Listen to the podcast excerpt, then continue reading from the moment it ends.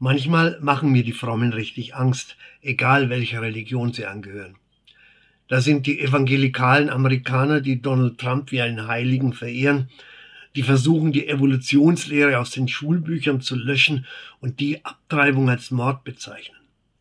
Da ist der Patriarch der russisch-orthodoxen Kirche, der predigt, dass der Krieg gegen die Ukraine dem Willen Gottes entspräche. Das sind die frommen Taliban, die völlig vergessen, dass Allah der Allerbarmer ist und die immer noch meinen, Frauen seien minderwertige Geschöpfe.